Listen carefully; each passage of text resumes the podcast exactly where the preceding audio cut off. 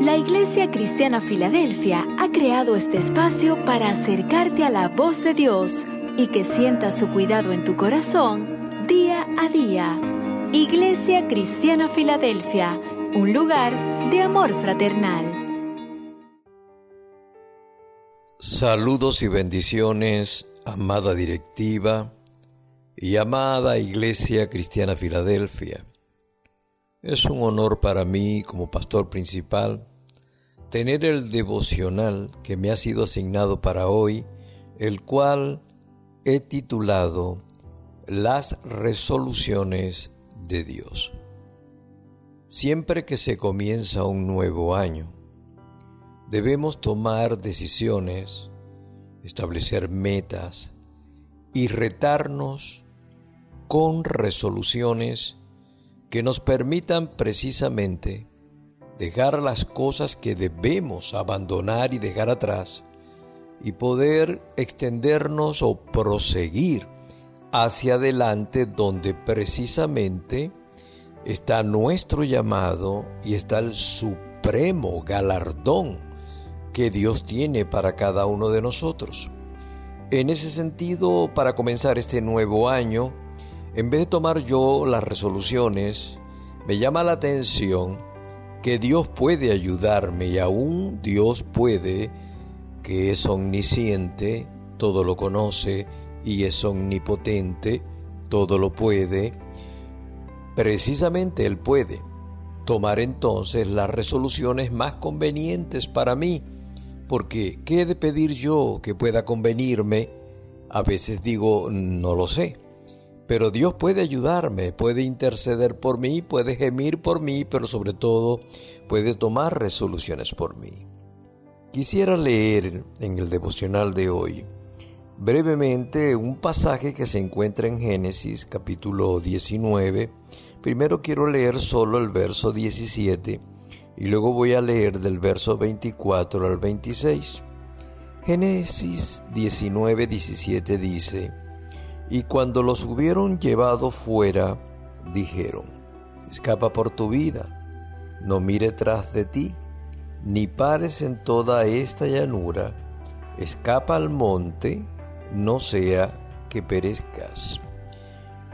Estas cuatro resoluciones que encontramos en este verso, precisamente le fueron dichas a Lot cuando iba a ser destruido Sodoma y Gomorra por el juicio de Dios y por el pecado abominable de estas dos ciudades. Pero Dios en su misericordia, para un mejor futuro, le indica a Job lo que tiene que hacer y se lo da a través de cuatro resoluciones. Pero el verso 24 al 26, para darle complemento, que está también en Génesis 19, dice, Entonces el Señor hizo llover sobre Sodoma y sobre Gomorra azufre y fuego de parte de Jehová desde los cielos, y destruyó las ciudades y todas aquellas llanuras, con todos los moradores de aquellas ciudades y el fruto de la tierra. Entonces la mujer de Lot Miro atrás, a espaldas de Lot, y se volvió estatua de sal. Ahora bien, centrado por causa del tiempo, ¿cuáles fueron las cuatro resoluciones que Dios para un mejor futuro y porvenir le dio a Lot? Se las voy primero a nombrar. Primero le dijo, escapa por tu vida. Segundo, no mire tras de ti. Tercero, no pares en toda esta llanura. Y cuarto, vete al bosque, a las montañas. Explico cada una muy brevemente. Escapa por tu vida. Esto indica es que cuando hay peligro, lo que más debe uno preservar como lo de mayor valor es la vida. Dios de alguna u otra manera nos permitió escapar digamos, libres y sanos del año 2020, un año sombrío, penoso y cargado de duelo.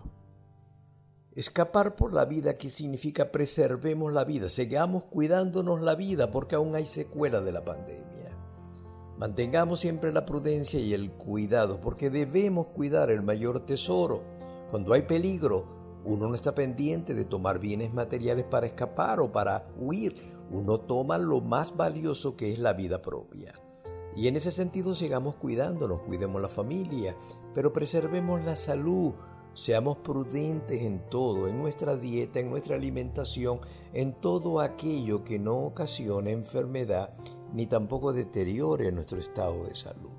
Cuando le dice no mire tras de ti, que es lo segundo, es que le está diciendo que las cosas que están atrás, como la nostalgia del pasado, eh, aspectos que pueden atrasar nuestro avance y nuestro paso, Dios dice que dejemos esas cosas atrás, de que si vamos a poner las manos en el arado de un año 2021, no miremos atrás, porque entonces de alguna u otra manera no solo estamos desobedeciendo, sino que estamos desconfiando en el Señor, que fue lo que hizo la esposa de Lot.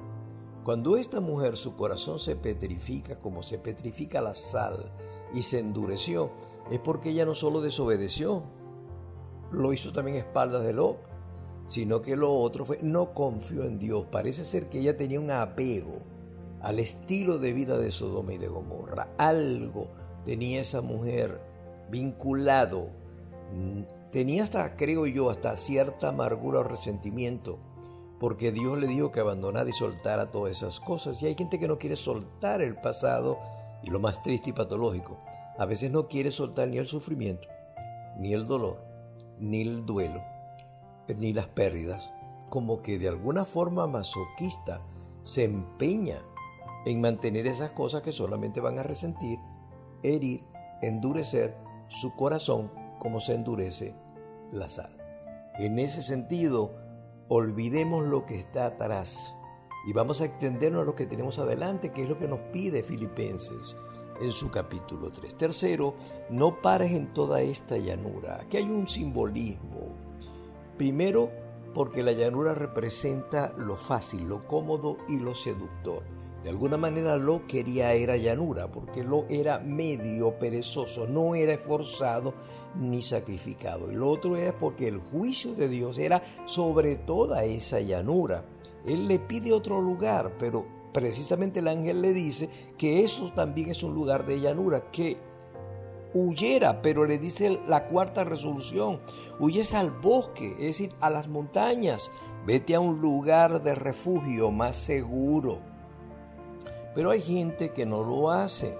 El año 2021 debe ser un año en el que yo creo que Dios debe ayudarnos en sus resoluciones. Él conoce lo que debemos hacer. En mi opinión muy particular como pastor, creo que debemos tomar resoluciones pero guiadas por las resoluciones de Dios o basadas en las resoluciones de Dios. Yo no, no lo haría por todo el año, yo lo haría por mes y tomaría primero el mes de enero y lo dedicaría en primicias a Dios, darle a Él lo primero, lo mejor, lo escogido.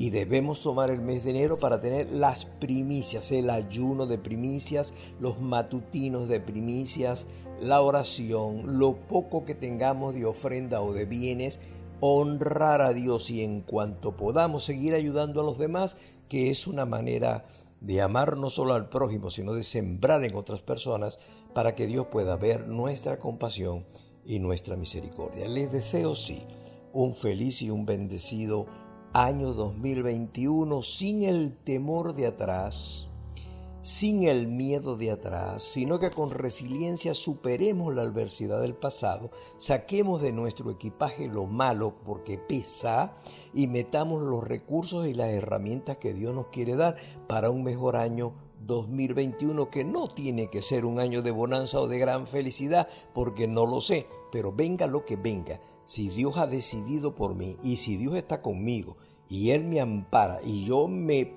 refugio en Él con fe, con confianza y con certeza, estoy seguro que venga lo que venga, Dios está conmigo.